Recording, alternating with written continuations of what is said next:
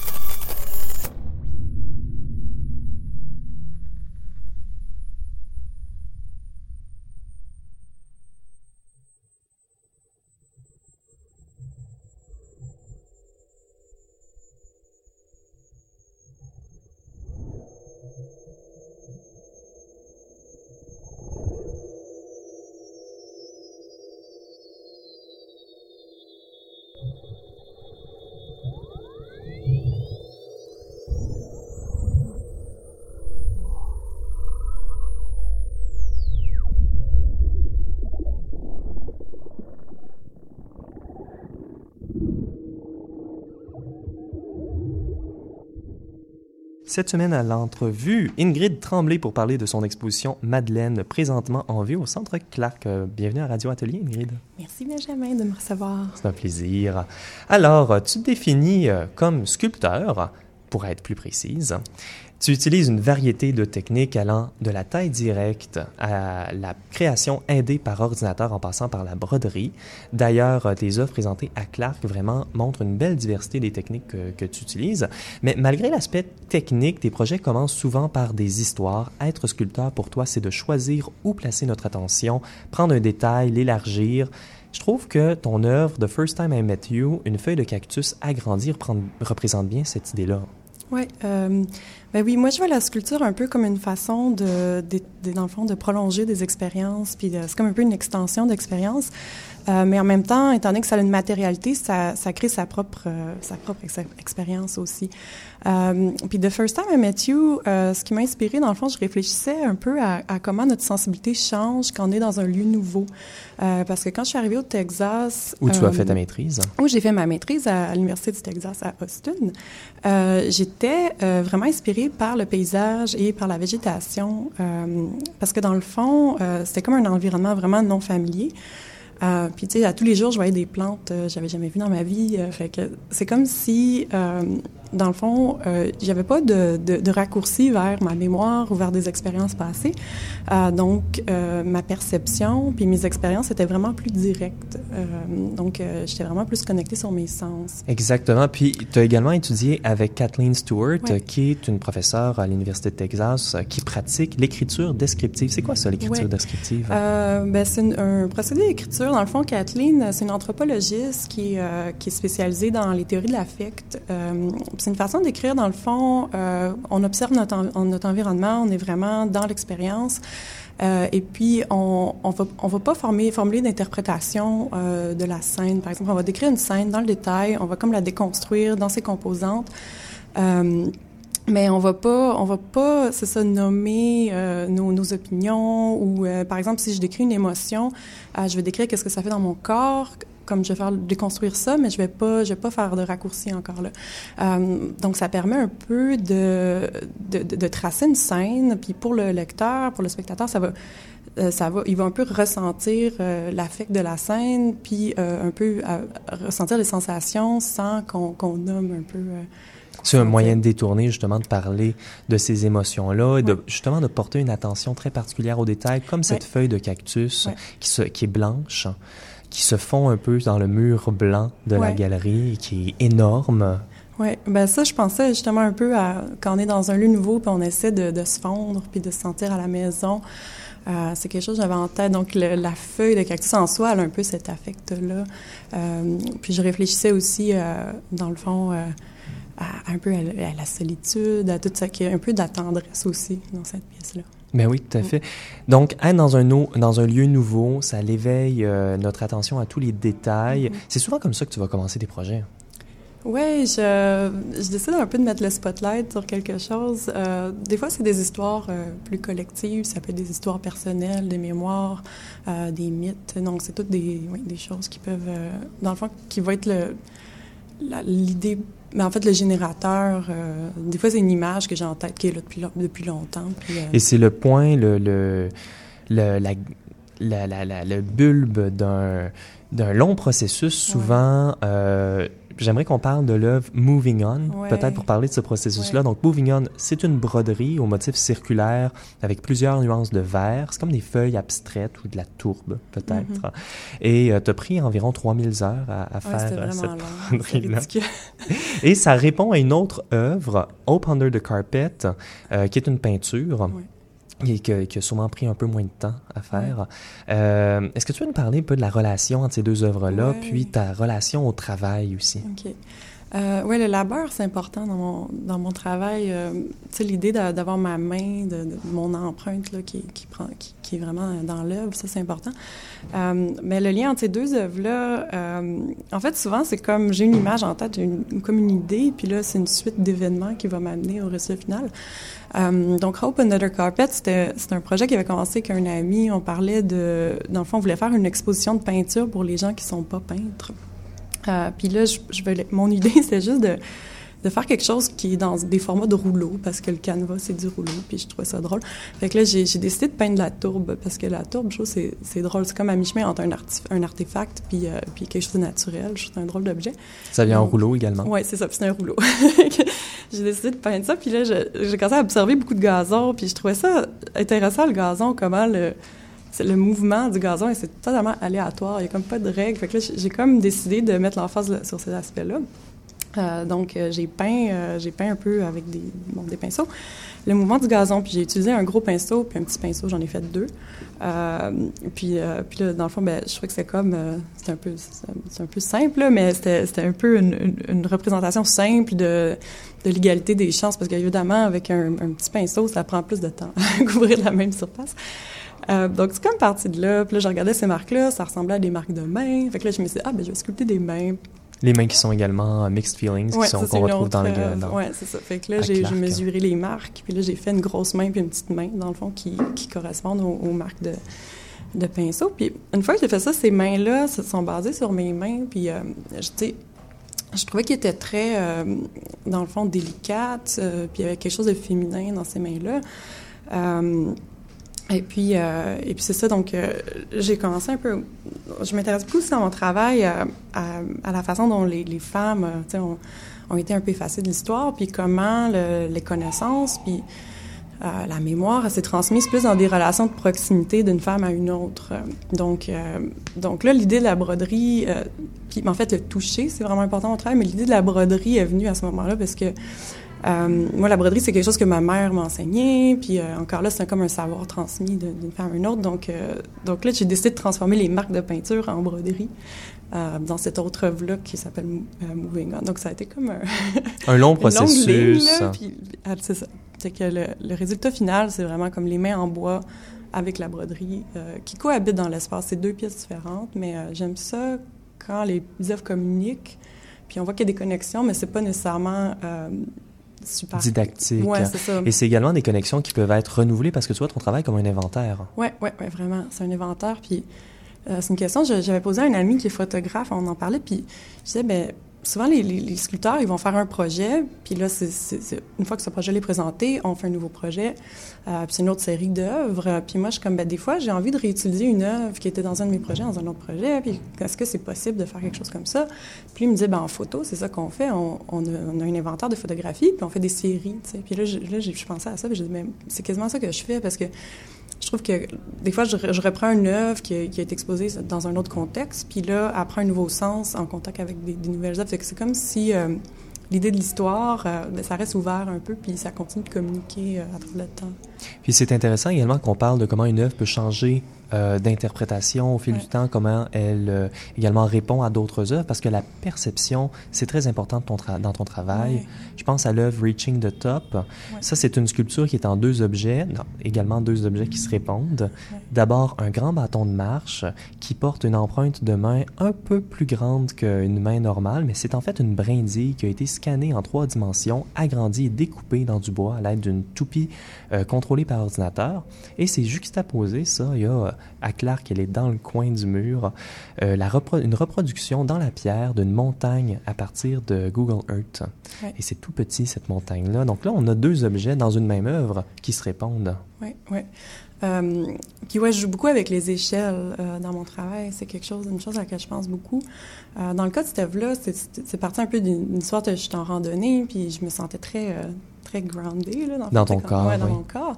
Puis le lendemain, j'ai volé en avion au même endroit, puis là, je, je me suis vue comme un petit point, tu sais, dans, dans la nature, dans l'espace. Donc j'ai comme eu ce, ce shift là d'échelle par rapport à mon corps. Donc j'avais un peu envie de jouer avec ça dans, dans, dans cette pièce-là. Euh, tantôt, je parlais un peu de la nature par rapport aux, noms familiers. Puis, j'ai aussi, il y a quelque chose. Tu sais, moi, j'ai un background, euh, je suis orthophoniste aussi, puis j'ai beaucoup étudié la linguistique. Puis, euh, c'est une chose que j'ai souvent en tête aussi, comment, dans le monde des, artefacts, tu sais, comment on crée des objets, on leur donne des mots. Euh, tout est, tu sais, l'humain est vraiment central dans, le monde des objets, des artefacts. Mais dans la nature, tu sais, un golfe, un fleuve, une rivière, c'est le même, c'est le même flot d'eau, mais tu un océan, mais on euh, on décide que conceptuellement, c'est des choses différentes, puis on leur donne des mots, puis des... Euh, on dirait que dans la nature, les, la, la, limite des choses, euh, c'est moins défini, c'est plus... Euh, donc ça, c'est aussi quelque chose que, que j'ai en tête quand, quand, je pense à la nature, mais, mais c'est ça. Fait que, mm-hmm. Il y a un mm-hmm. jeu d'échelle aussi. De, oui, tout à fait. On revient à... Au corps, ouais. Tout à fait mm. au paradoxe là, que Spinoza dans l'éthique avait. Est-ce que les choses sont continues ou discontinues? Est-ce qu'il y a du vide dans... Ouais dans le monde. C'est des réflexions très philosophiques, mais ton travail porte également une dimension très humoristique. Reaching the Top, No Regrets, qui est une autre œuvre dans le... Est-ce que tu peux nous parler de cette dimension-là humoristique? Oui, ça... ça... ben, moi, je le vois partout, l'humour, parce que des fois, je trouve que les formes, c'est drôle. mais, mais tu sais, des fois, c'est peut-être vraiment spécifique à, je sais pas, c'est l'humour euh, sculpteur, là, mais, euh, mais, mais ben, je pense que ça c'est, c'est vraiment évident dans les titres. Là. comme Reaching the Top, j'étais aux États-Unis, puis c'est très, euh, très vertical, là, euh, les États-Unis, là, l'ascension très verticale, puis j'avais comme ça en tête. dans leur système, dans leur système social, est très hiérarchique. Oui, oui, oui. Puis, tu sais, puis moi, je pensais, par exemple, aux enfants qui empilent des blocs. Puis, tu sais, comme cette idée-là de l'ambition, tu sais, d'aller, d'aller toujours plus haut. Puis là, comme, je, je, je, trouvais ça drôle. Fait que, euh, fait que j'ai pris ce titre-là en lien avec ça, mais aussi, euh, ben, c'est drôle comme un bâton de marche avec une marque disproportionnée de main euh, à côté d'une toute petite montagne de, de, de, laquelle on a une, une vue aérienne. C'est, aussi, ouais, je sais pas, moi, je trouve ça drôle. Moi, je trouve ça drôle également. on, donc, on a mentionné plusieurs mains. La main Ouais. revient dans ton travail. Euh, Mixed Feelings sont ces mains en bois également sculptées, Ouais. euh, aidées par ordinateur. Tu nous parlais également que tu t'intéressais à l'histoire des outils. La brique, la taille d'une brique serait euh, construite pour la main d'un homme. ouais, ouais. Euh, Est-ce que tu peux nous parler un peu de cette relation-là entre le travail, les femmes, les, les mains? Oui, ben ça, des fois, c'est... euh, tu sais, c'est aussi des fois, comme je dis, j'ai j'ai une image en tête quand j'ai une idée d'œuvre. Tu sais, comme les... Bon, là, je t'explique un peu le Love Mixed Feeling, le, processus qui m'a amené à ces mains-là en bois. Euh, puis après ça, des fois, ben, je lis puis je fais des découvertes. Puis là, il y a comme plus de sens qui vient se, rattacher. Euh, donc, euh, donc là, récemment, je lisais le livre, un livre qui s'appelle Invisible Women de, de Caroline Pérez. Euh, puis, c'est- ça parle en fait du design en lien avec les rôles, de, en lien avec le genre. Puis, puis un des chapitres qui parle de l'outillage spécifiquement, puis elle parle du fait que les, les outils, euh, la, taille des outils, la forme des outils sont faites pour euh, la taille moyenne de la main d'un homme, dans le fond. Euh, et puis, euh, ben, moi, c'est des outils que j'utilise dans mon travail. Puis, euh, évidemment, quand, quand tu as des plus petites mains, tu utilises ces outils-là. Euh, oui, tu peux te blesser, il faut faire attention parce que c'est comme pas conçu pour, pour la taille de, mes mains. Euh, puis, un des exemples qu'elle donnait, c'est la brique de maçonnerie. C'est quelque chose de, de- de vraiment simple à laquelle on pense pas. Mais dans le fond, la, la brique de maçonnerie, la raison pour laquelle elle a cette taille-là, c'est que c'est euh, pensé selon la taille de la main d'un homme. Euh, puis, euh, mais je, je trouve ça intéressant en lien avec ma grosse main puis ma petite main, tu sais, de, de, de voir ça. Mais euh, même si c'est- pour nous, de tenir une brique, c'est un peu, euh, c'est un peu étrange, c'est pas, euh, c'est un peu inconfortable. sais. Ouais, Mhm.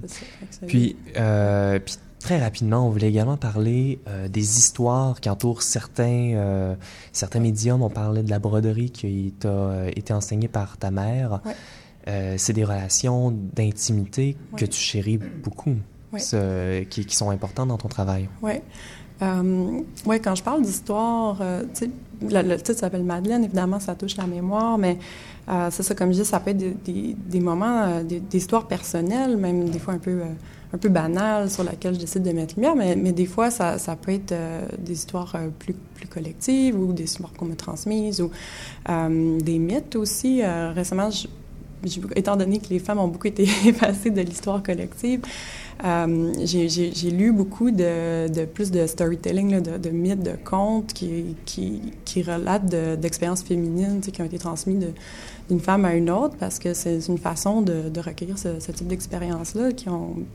Tu sais, la, la présence de la femme, sa contribution dans l'histoire est présente, elle est dans notre présent, mais, mais ça n'a pas été documenté. Donc, euh, donc c'est ouais, des, des choses que tête. Alors, euh, ben, tes œuvres documentent euh, certaines micro-histoires peut-être et certaines grandes histoires. Ouais, C'est présenté au Centre Clark jusqu'au 30 novembre, je crois. J'ai perdu ma feuille, là. Ah oui, excuse-moi. Jusqu'au 30 Oui, 30 novembre. oui. Ingrid Tremblay, merci beaucoup Merci. pour l'entrevue. Je remercie également Maude Thibault-Morin pour la recherche sur euh, cette entrevue. Euh, on va continuer en musique avec une pièce, cette fois-ci, de la compositrice Anna Del Ara Majek, intitu- intitulée Icoménie. C'est une œuvre pour chœur de jeunes filles et électronique. Nous écoutons le premier mouvement, Selva, qu'Antonin Bourgault a choisi pour sa puissance incantatoire, son ludisme et le tantôt aérien, tantôt assis, des, so- des sonorités. Nous vous invitons à porter une attention particulière aux états de fusion et de dissociation des voix et, et de l'électronique bruitée et harmonique.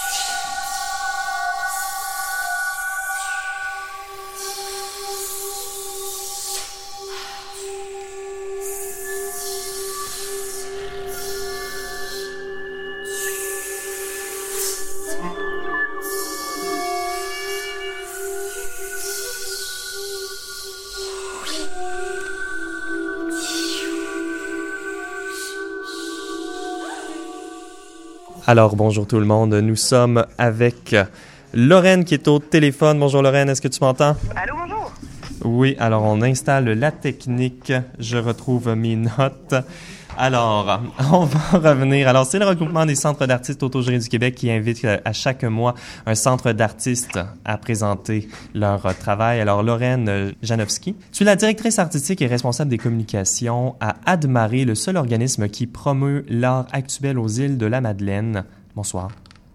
Bonsoir. Anne-Marie, c'est Vers la mer. D'abord, ça a été fondé comme un regroupement d'artistes en 1998. Ça l'a déménagé à quelques reprises et maintenant, vous n'avez plus qu'un seul lieu d'exposition permanent avec une programmation à l'année.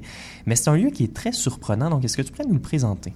Le lieu dont tu parles, c'est l'espace Police Suspect qui se trouve euh, en plein cœur de l'aéroport des îles de la Madeleine. Un petit aéroport, mais euh, qui, malgré tout, accueille de nombreux visiteurs chaque fois. Ouais. Oui, et puis, euh, donc, colis suspect, c'est un, peu une, un clin d'œil sur euh, l'aéroport. C'est une grande boîte de verre. Oui, en fait, euh, c'était une boîte en verre tridimensionnelle qui était avant vraiment au cœur de l'aéroport et dans le cadre de rénovation qui a été intégrée. Donc maintenant, c'est un magnifique espace vitré dans lequel on, accueille en général une œuvre solo dans un tout petit espace, malgré, malgré tout, qui permet, mais qui permet, qui offre en fait des conditions de dans l'espace public qui invite les artistes à, proposer des œuvres qui considèrent l'espace dans lequel euh, situé, donc l'aéroport. Et puis, euh, vous présentez également euh, du travail dans d'autres lieux d'exposition qui sont des lieux non traditionnels, donc des lieux de diffusion artistique ou non. On parle d'une microbrasserie, un bureau de poste, un espace public, un étang, un magasin de seconde main, plein de choses. Ça, c'est une manière pour créer des liens avec votre communauté immédiate c'est effectivement le moyen de créer ces liens avec la communauté, mais c'est aussi de faire avec ce que l'on n'a pas. Qu'on est chanceux d'avoir quand même cette boîte en verre dans le cadre de, dans le cadre de l'aéroport qui nous permet d'exposer, d'établir de, de, une programmation à l'année, mais pour des projets plus conséquents, puis pour d'autres activités que mène notre centre, c'est pour nous finalement une occasion de s'initier dans le milieu, dans le territoire, dans le paysage, dans la communauté dans laquelle on opère. Et puis, oui, et puis, euh, donc, vous travaillez avec votre communauté immédiate, et puis votre identité, c'est justement par rapport euh, aux îles de la Madeleine, qui est euh, une situation géographique euh, très particulière, unique. Vous essayez également de créer des communautés d'étendre votre réseau à l'aide de vos résidences. C'est une manière de professionnaliser le milieu. Donc, vous avez un événement triennal qui commence par un commissaire en résidence. Est-ce que tu peux nous expliquer un peu les étapes de ce projet-là, peut-être avec euh, Martin Dufresne, qui, qui a été en résidence dernièrement? C'est effectivement le dernier commissaire à être venu passer quelques semaines aux îles de la Madeleine pour s'inspirer du territoire, pour rencontrer les artistes qui travaillent aux îles de la Madeleine pour saisir la réalité du milieu dans lequel on travaille. Pour ensuite de ça lancer un appel de dossier qui, euh, qui, s'inspirait de, de, la thématique de la famille. Fait qu'après son séjour, Martin, Martin Dufresne a lancé un appel à la communauté qui s'appelle Seul et Ensemble, a réuni euh, une dizaine d'artistes qui, j'espère, reviendront aux îles au mois de juin 2020. On se le souhaite. Pour, euh, oui, c'est ça, pour réaliser, euh, enfin, donc, trois semaines de, de, résidence, pour réaliser des œuvres ou, euh, des, performances sur le thème, de, sur le thème et en famille. Mais euh, comme nombreux centres d'artistes, on, on, on, est soutenu par le Conseil des arts du Québec et par le Conseil des arts du Canada pour certaines activités de fonctionnement, mais on attend aussi encore du financement pour confirmer ce projet-là. Mais effectivement, ça s'inscrit dans une série euh, finalement qui, qui est l'essence du centre d'artistes Anne-Marie, le genre de symposium, d'événements qui, depuis la création du centre en 99, ont l'identité du centre une réalisation de ces événements résidences et ensuite de ça donne lieu à des Tout à fait, tout à fait. Ça donne lieu à des publications. D'ailleurs, nos euh, auditeurs et auditrices peuvent euh, acheter Le Chant des pistes. Ça, c'est sous la direction de Caroline, de Caroline Loncol Daigneault. Ça, c'est la dernière euh, résidence que vous aviez. Là, c'est une, euh, un ouvrage qui ouvre la réflexion sur ce dernier événement Vous développez également des relations avec les provinces des Maritimes. Bref, vous, aimeriez devenir un pôle de résidence dans l'Est du Canada. Depuis 2018, vous avez un programme de résidence croisé avec la Galerie Sans Nom à Moncton. Donc, ça se passe bien, cette chose-là, là, les résidences dans l'Est. oui, effectivement, on s'ambitionne. Là, on, souhaite réellement devenir un, pôle de résidence dans l'Est du Canada toutes les activités du centre, euh, que ce soit l'espace que des suspects, qui était au départ un espace d'exposition, est aujourd'hui un programme de résidence-exposition. Il y a effectivement les événements résidence qu'on organise chaque trois ans. Et depuis 2018, on a créé un partenariat avec la Galerie Sans Nom et un centre d'artistes international en France, finalement. Oui, l'usine utopique, on va en parler un peu tout à l'heure. C'est ça, pour les, des résidences croisées. Euh, et favoriser la mobilité des artistes de, des régions respectives, le rayonnement, les collaborations, etc. Mais effectivement, de par notre situation géographique, les îles de la Madeleine, c'est au cœur du golfe Saint-Laurent. Alors, on est une identité québécoise, mais finalement, nos, et on, on, parle également de, de, possiblement faire des liens avec euh, l'île du Prince-Édouard et la Nouvelle-Écosse. Ça, ça serait, euh, ça changerait en fait le, le monde de l'art dans l'Est comme on le connaît présentement je pense que ça changerait, mais ça créerait des dynamiques euh, intéressettes. On est comme on, souhaitait un maillon, enfin, on est un maillon géographique original dans, dans cette situation où on souhaite euh, créer un trait d'union entre les milieux artistiques du Québec et des provinces maritimes. On est à 5 heures de bateau de l'île du Prince-Édouard, à quelques heures de plus de la Nouvelle-Écosse, et il y a sur ces régions, dans ces régions, ces, ces, ces provinces, des communautés artistiques foisonnantes qui ne connaissaient pas l'existence des îles de la Madeleine, suite à des séjours de prospection, des rencontres avec les centres d'artistes là-bas, et, la, circulation d'appels de dossiers en anglais pour ça, les artistes. Ça fait, ça fait partie du travail, euh, justement. Donc, c'est pas juste de monter des expositions, mais c'est également de monter un réseau, un réseau que vous étendez jusqu'en France, jusqu'en Europe. On en parlait un peu tout à l'heure, l'usine euh, utopique. Donc, les îles de la Madeleine sont jumelées avec le département de la Manche en France. Ça fait trois ans qu'il y a des artistes que vous échangez. Est-ce que tu peux nous en parler un peu davantage? Ben, c'est ça, c'est un centre d'artistes ou l'équivalent finalement, parce que ça porte pas ce nom-là dans cette région-là, mais avec un lieu, des grandes serres horticoles qui ont été transformées en un espace de, création et d'exposition. Et euh, effectivement, dans le cadre d'un jumelage culturel, historique euh, entre la France, entre la Manche et les îles de la Madeleine, s'est retrouvé comme une, un lien naturel, un partenaire naturel avec lequel on a, décidé d'échanger des artistes de, nos régions respectives. Donc avec la Galerie Sans Nom, l'usine utopique et Adma Marie aux îles de la Madeleine, on a créé un espèce de triangle parmi lesquels circulent des artistes euh, à l'occasion de séjours, de, longs séjours en fait, puisque c'est des résidences euh, de deux, de deux mois. Oh wow, deux mois. On a vraiment le temps de pouvoir euh, s'imprégner, connaître un peu plus la communauté. Vous devez avoir un un succès, un très bon succès avec ça. Les gens doivent euh, vraiment apprécier. Oui, je pense que oui. Donc pour l'instant, en tout cas, l'expérience respective des artistes de là-bas qu'on a accueillis ici et vice-versa a été, ont été euh, stimulantes, enrichissantes, euh, culturellement, artistiquement. On n'offre pas les mêmes conditions, on n'a pas les mêmes moyens là-bas, ici, mais les artistes s'adaptent. Et, et oui, jusque-là, d'ailleurs, ben, on continue.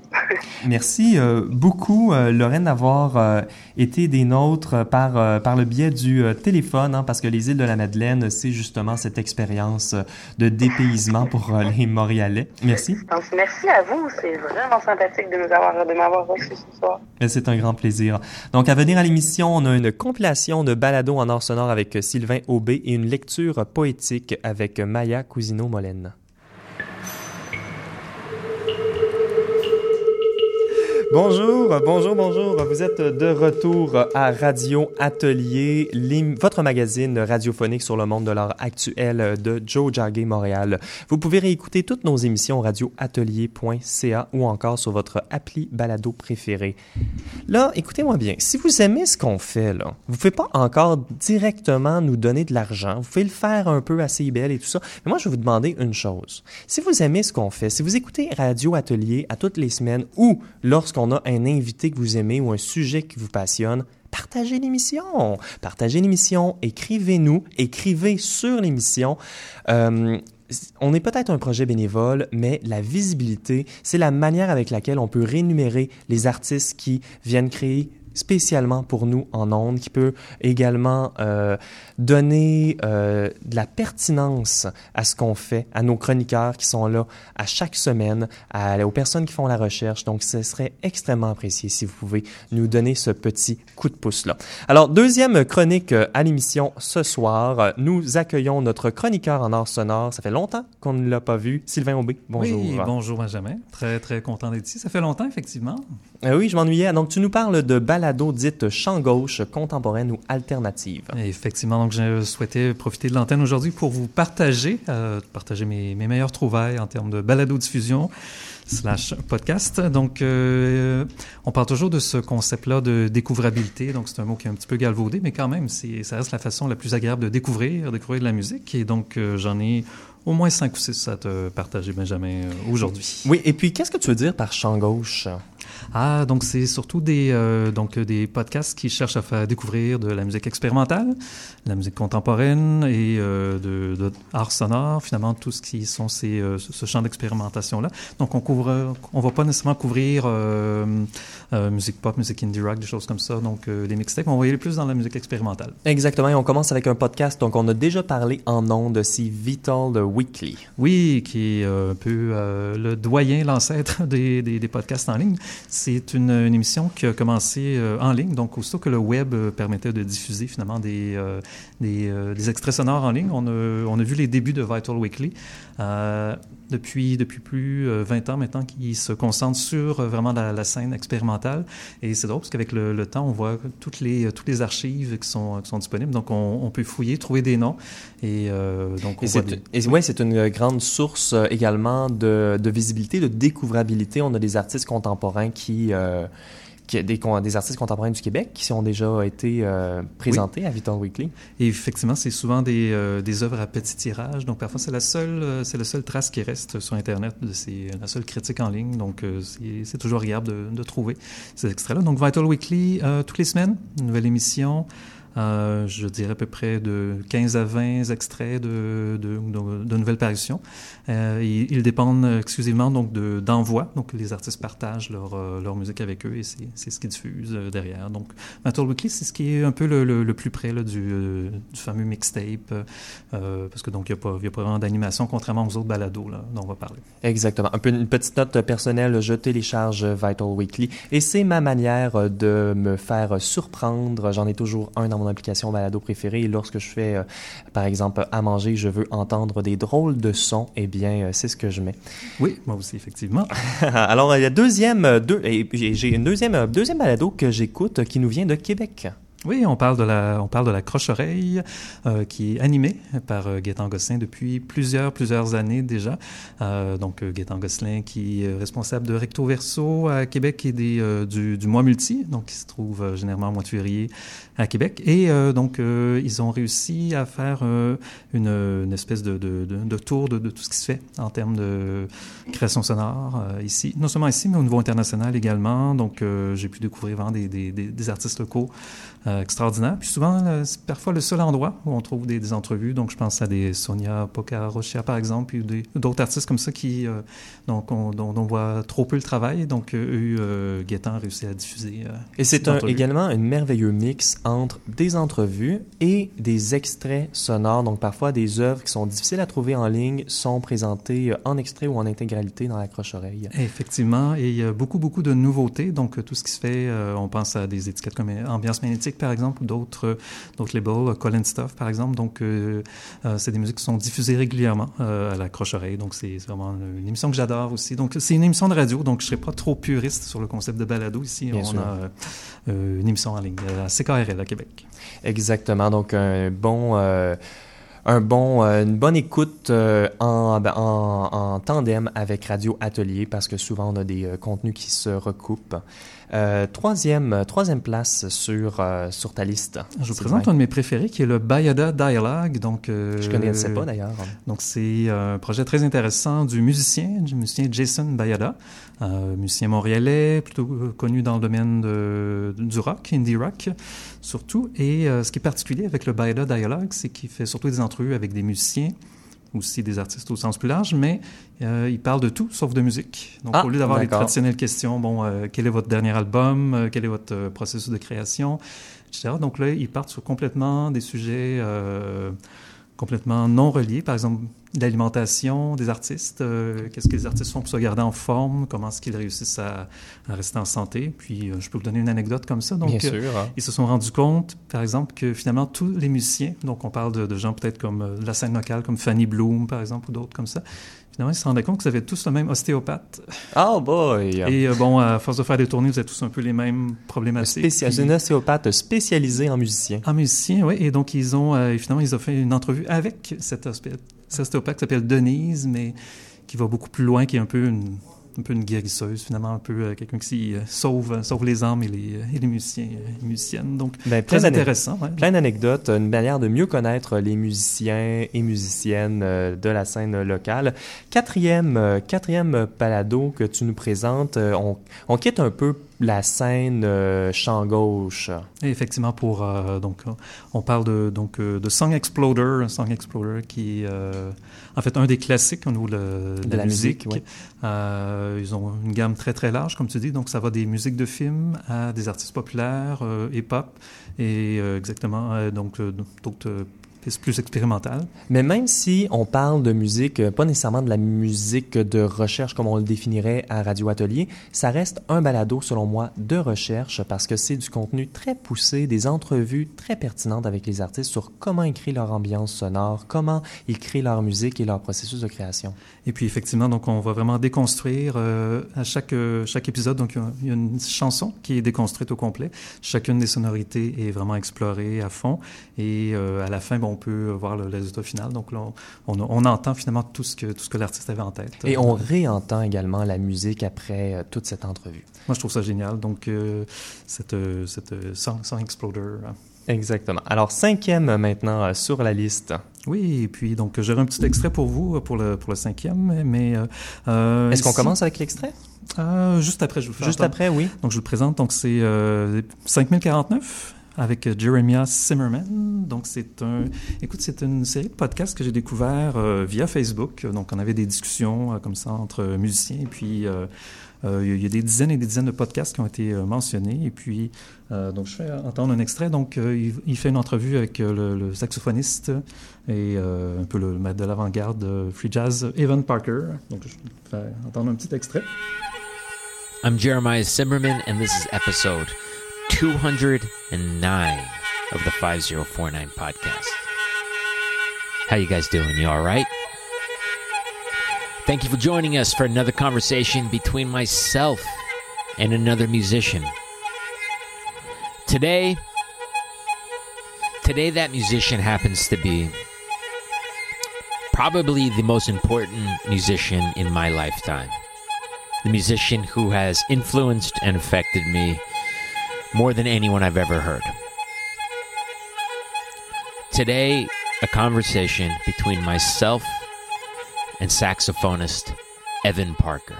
Donc, c'est incroyable quand même euh, que ce réalisateur de podcast ait fait plus de 200 épisodes, finalement, avec euh, des, musiciens de la, scène locale, des légendes, euh, donc beaucoup de gens qu'on voit dans les festivals comme Victoriaville ou des, choses comme ça.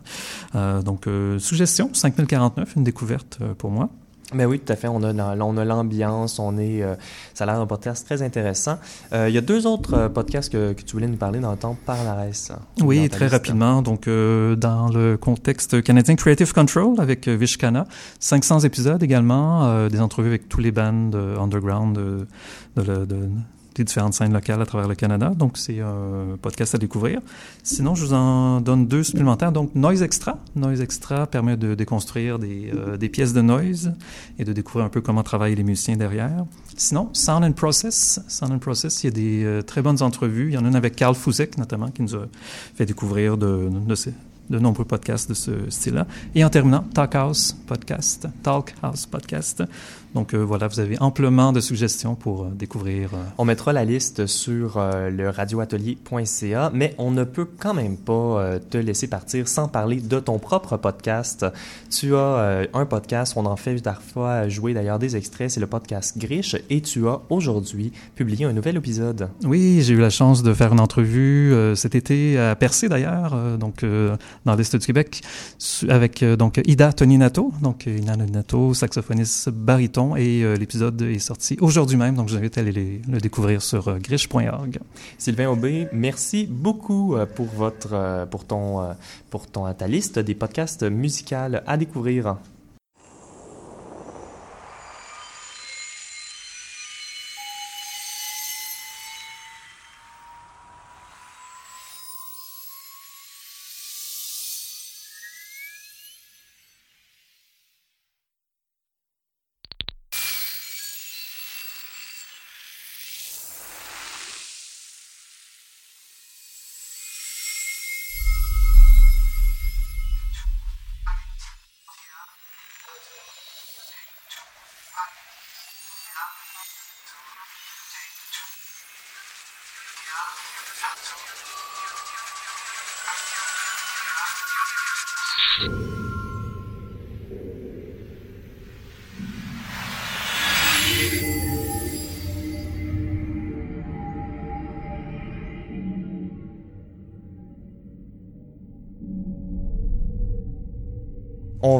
Dans le segment euh, création, mais juste avant, j'aimerais vous parler un peu de l'extrait qu'on vient d'entendre. C'est euh, Sub Terra Cycle de Natasha Barrett. C'est une compositrice et artiste sonore anglaise basée à Oslo. Et euh, c'est un, un enregistrement, un- une composition en fait composée d'enregistrements sonores souterrains, une mine, de l'eau aux abords d'un fleuve norvégien et un enregistrement qui a été fait sous le sable d'une plage. Barrett a utilisé directement ces sons ou s'en est inspiré au, niveau formel pour créer un univers très envoûtant, quasi cinématique et surréel.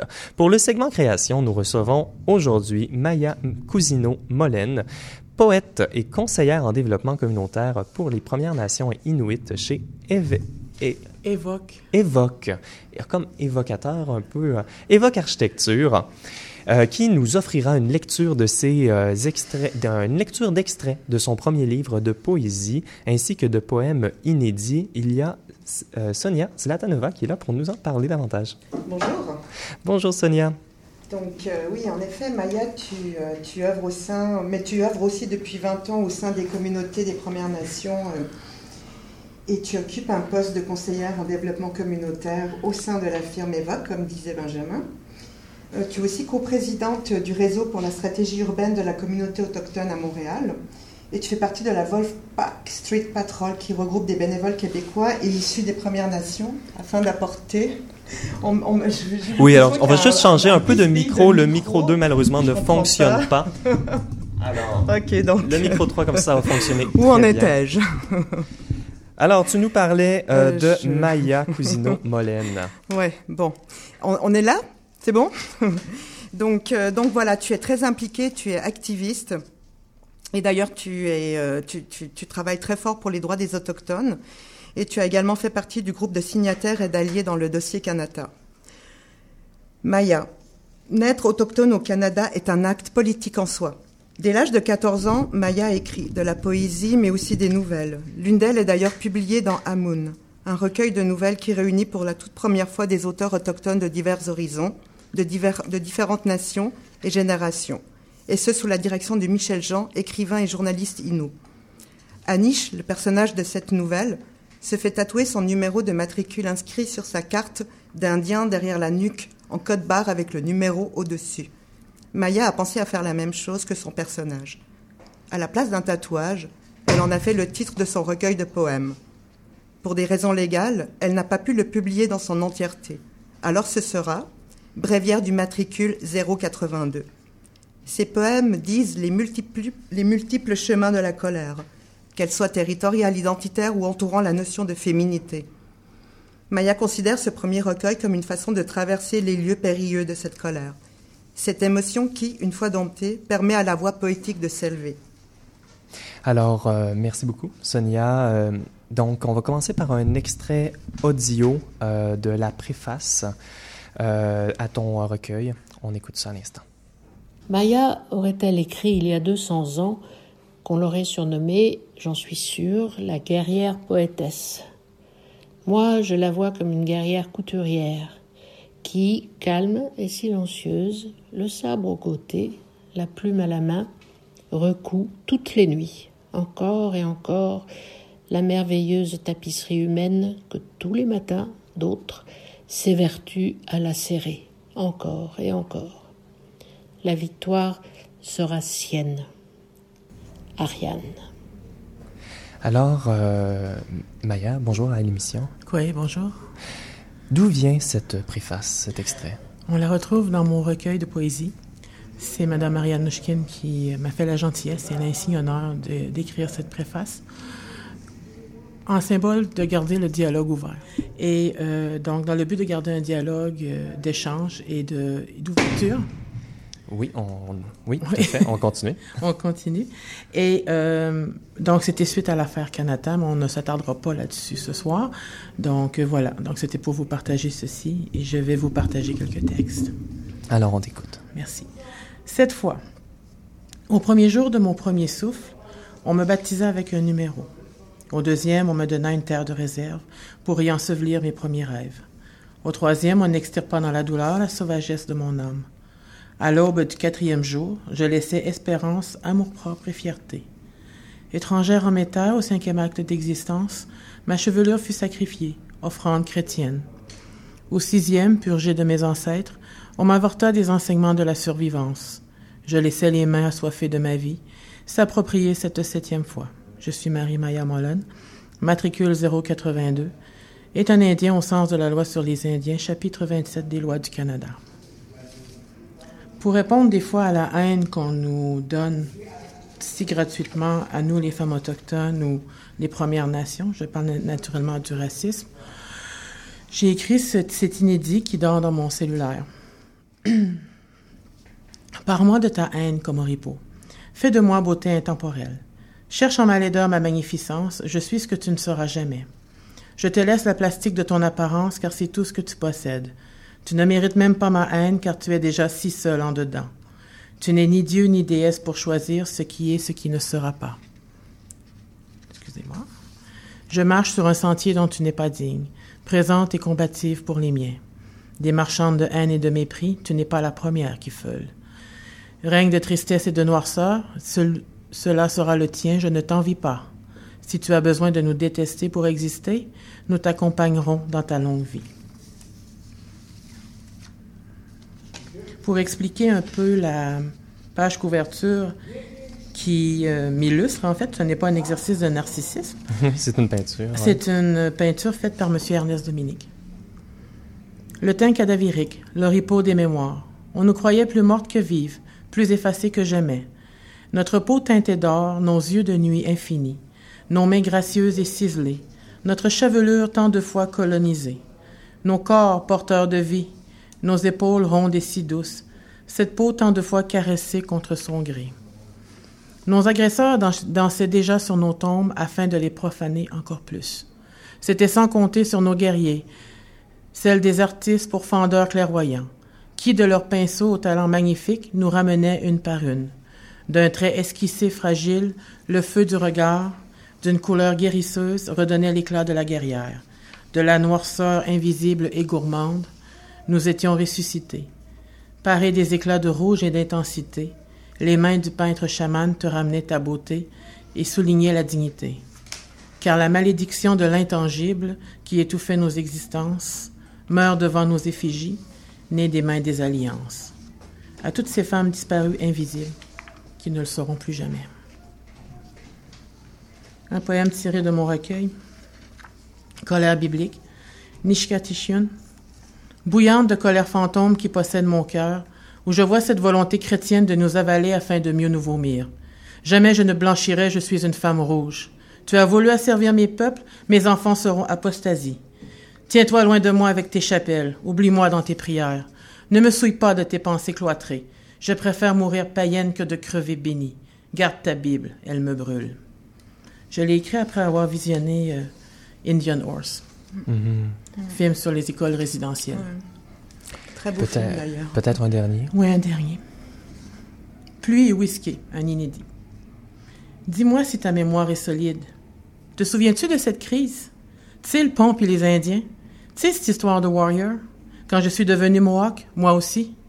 Quand de simples femmes barricades dressées contre la menace et la profanation ont dit non, en ces temps sombres d'ignorance où le béotien régnait. Oh, ce moment suspendu, caché, où les médias blancs ont détourné les yeux, où bien des vies en transit esquissaient un pas sur le pont des solitudes, avant la haine des races, avant le sang versé, avant la première roche, quand la SQ regardait, au service lent, à l'intégrité arbitraire, à la justice racisée. Le bruit des carrosseries blessées, des fenêtres lapidées, hante mes strophes. Je me dois de te partager l'histoire, de pluie de pierre à Whiskey Trench.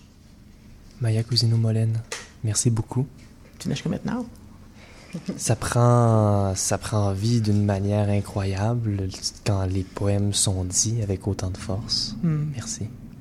Merci beaucoup. Euh, Maya, on a donc toi tu es euh, de la tu es Inou de la communauté pardon excusez-moi j'ai un problème euh, de micro.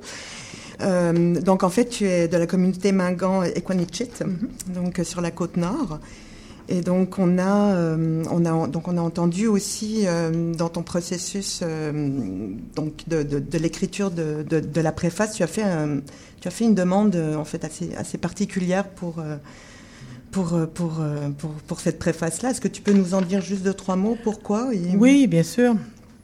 En fait, euh, c'est en écrivant mes poèmes, puis en voyant comment, en les partageant, cela crée des ponts.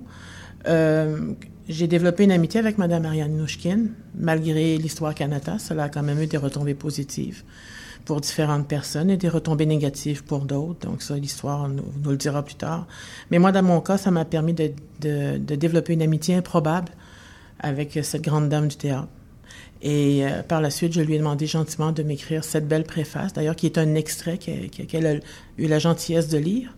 Et euh, voilà, je, le trouvais intéressant de le joindre en geste euh, d'amitié, de dialogue. Oui, oui, tout à fait. On va parler aussi d'une autre chose qui est peut-être pas concrètement ou directement reliée à la poésie, mais qui, je sens, l'inspire. Tu travailles comme conseillère en développement communautaire à la firme Évoque Architecture. C'est quelque chose qui est important? Est-ce que ça contribue à la poésie? Ben, la- l'architecture est une poésie en soi, hein, on le dit souvent. Et souvent, pour nous, l'architecture, pour les Autochtones, ça a été un grand vecteur de colonisation. Vous prenez une communauté du lac Simon et vous la comparez à une communauté Première Nation d'Alberta. Et souvent, l'architecture se ressemble. hein. Quand ils nous ont mis dans les réserves, ils se sont pas gênés pour aller au plus économique pour les maisons dans lesquelles on devait vivre. Et ils sacrifiaient notre mode de vie. Et cette firme-là m'a approché il y a deux ans pour euh, travailler avec eux. Et un des buts de cette firme-là est de justement, dans un grand geste d'humilité, de mettre leur talent au service des communautés et de leur permettre d'exprimer par la voie de l'architecture euh, leur culture, un certain thème de la langue ou de leur mode de vie qui leur est important. Voilà, puis pour ça, ça m'a particulièrement interpellée. Et en même temps, c'est un endroit qui, pour moi, est très euh, plaisant à travailler au jour le jour, car une- on a une belle équipe. Donc, euh, oui, donc tu parles effectivement d'architecture. Donc euh, ta poésie, elle est, elle est vraiment sur, euh, elle est vraiment écrite comme une lame de rasoir. Les mots sont, sont absolument précis, rien n'est superflu. Et donc, co- co- comment se passe un peu ton processus de création? Je sais que tu réagis beaucoup aussi aux, aux choses qui t'entourent, mais Oui. com- comment ça origine dans ton processus? C'est beaucoup en réaction. Pour moi, c'est beaucoup des textes où ce que la colère s'exprime, mais en même temps, pour moi, c'est un échappatoire. C'est une manière de, de, la libérer. Et euh, quand je n'écris pas ma joie, ma joie, je la vis. Et euh, aussi, ce qui m'a inspiré, les artistes qui m'ont inspiré, parce qu'à l'époque où je commençais à être influencée par la musique, et où Cachine aurait dû m'influencer un peu plus, c'est durant la crise d'Oka. Et où ce qu'on a volontairement boycotté Cachetine, qui avait une, belle envolée, et où les gens, bon, des non-autochtones, appelaient les stations de radio en leur disant boycottez-les, on veut pas les entendre, pour, bon, le, contexte de ce moment-là. Donc moi, à cette époque-là, ne les connaissant peu, ma mère m'a influencée en me faisant écouter du Richard Séguin et du Luc La Rochelière. Donc, ce sont eux qui m'ont accompagné euh, dans les premières inspirations. hein. Richard Séguin a un vocabulaire quand même assez génial et une belle manière de ramener cette poésie-là. Lui, il la chante, moi, je préfère la dire. Et euh, voilà, c'est ce qui m'a inspiré. Et entre autres aussi, ce qui vient me chercher, c'est quand je réagis euh, dans le moment. Tu sais, quand j'étais War Indian Horse, c'est vraiment beaucoup me- venu me chercher. Car ma mère Innu est décédée. Elle est morte à 67 ans, euh, il y a deux ans et demi. Euh, elle s'est laissée mourir. Car elle a vécu dans les pensionnats et elle ne s'en, est jamais vraiment remis. Et elle s'est simplement laissée aller. Et euh, c'est quelque chose que j'ai de la misère encore à comprendre. Mais quand on regarde ces films comme Indian Horse ou Nikamu, Inu Nikamu, 20 ans de résistance, on peut comprendre l'horreur de ce qui s'est passé à ces endroits-là. Et je crois que l'écrire et le partager à d'autres, sans être menaçant pour euh, les non-autochtones, ceux d'aujourd'hui, mais parce que certains, beaucoup, sont des alliés, et on n'est pas là pour les menacer, on est là pour leur partager ce qu'on a vécu. Ben, la poésie, euh, la culture, l'art est une excellente manière. de tendre la main, de créer des ponts. Mhm, de tenter à une meilleure compréhension. Oui, exactement. Par l'art. L'art, Euh, c'est comme le vecteur euh, qui, qui peut amener au dialogue, à la réconciliation, à la compréhension. Et je trouve fantastique. euh, Ouais. Mm. Alors, euh, ben, on espère, euh, on espère d'avoir intéressé nos auditeurs et nos auditrices à cette poésie. Euh, Maya Cousino-Molène, euh, le titre de, de- du, der- du dernier recueil qui a été publié. Bréviaire du matricule 082, chez les éditions Anne et Nora, qu'on le retrouve dans toute bonne librairie. Le Voilà. Gélion, Oui, autre- ouais, notamment. voilà. qu'on salue d'ailleurs. Alors, euh, c'est euh, ce qui euh, conclut notre émission. Merci beaucoup d'avoir été les nôtres. Merci Maya.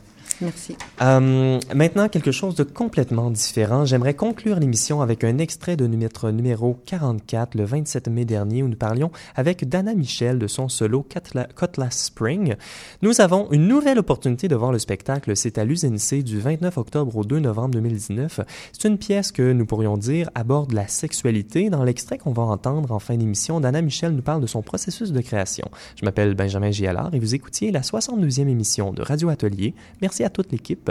Jenny Cartwright à la mise en onde, Francis Saint-Louis au coaching, Véro Marangère à la coordination et Maude Thibault, Mo- Maude Thibault-Morin à la recherche. Je vous souhaite de passer une très belle fin de semaine et une très belle semaine. À lundi prochain dès 18h. Et on va se quitter à l'instant avec euh, Dana Michel sur les ondes du CIBL 101.5. Je me suis donné une opportunité juste d'aller regarder à tout ce qui touchait à la sexe. Et en général, la manière dont je travaille, quand je travaille sur un sujet, j'ai un mot et après, je le laisse saigner partout. Oh my god, j'ai une image juste pas possible dans ma tête. So, j'ai comme une, une image d'une steak qui saigne partout. Mais c'est l'idée que quelque chose commence quelque part, mais après que je le laisse décliner comme il veut. Et puis ce que je présente en en théâtre, et ça fait juste partie d'une conversation, d'une centre d'intérêt. Um, c'est ma manière de comme commencer à partager cet intérêt d'une manière publique.